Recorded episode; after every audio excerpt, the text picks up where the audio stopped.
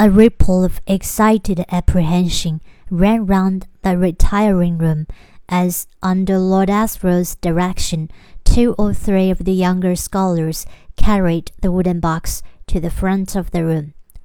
Lord Asriel took out the last slide, but left the lantern on, and in the dramatic glare of the circle of light, he bent to lever open the box. Lyra heard the screech of nails coming out of damp wood.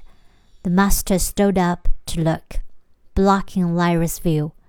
Her uncle spoke again. If you remember, Grumman's expedition vanished eighteen months ago. The German Academy sent him up there to go as far north as the magnetic pole and make various celestial observations. It was in the course of that journey that he observed the curious phenomenon we've already seen. Shortly after that, he vanished.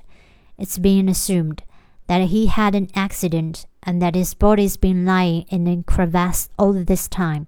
In fact, there was no accident. What have you got there? said the Dean. Is that a vacuum container? Lord Asriel didn't answer at first. Lyra heard the snap of metal clips and a hiss as air rushed into a vessel.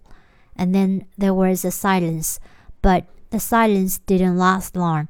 After a moment or two, Lyra heard a confused babble break out, cries of horror, louder protests, voices raised in anger and fear. But what? Hardly human. It's been. What's happened to it? The master's voice cut through them all. Lord Asriel, what in God's name have you got there? This is the head of Stanislaus Grumman, said Lord Asriel's voice.